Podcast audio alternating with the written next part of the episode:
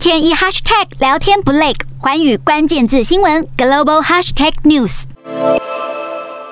马来西亚的首相伊斯迈沙比利前几天释出了政府考虑要重新推行消费税的消息。虽然人民普遍对消费税是抱有负面的观感，但是这项政策却是获得了当地将近五百家企业大力的支持，因为他们认为消费税可以提供更公平的税收结构。伊斯迈沙比利表示，重启消费税的目的是要增加政府的收入，并舒缓公共补贴让国库承受的压力。而企业方面则是认为，征收消费税才可以让国内的产品。出口价格更具竞争力，不过民众担心消费税会加重生活负担，如何能让民众接纳消费税，也成为马来西亚未来财政挑战。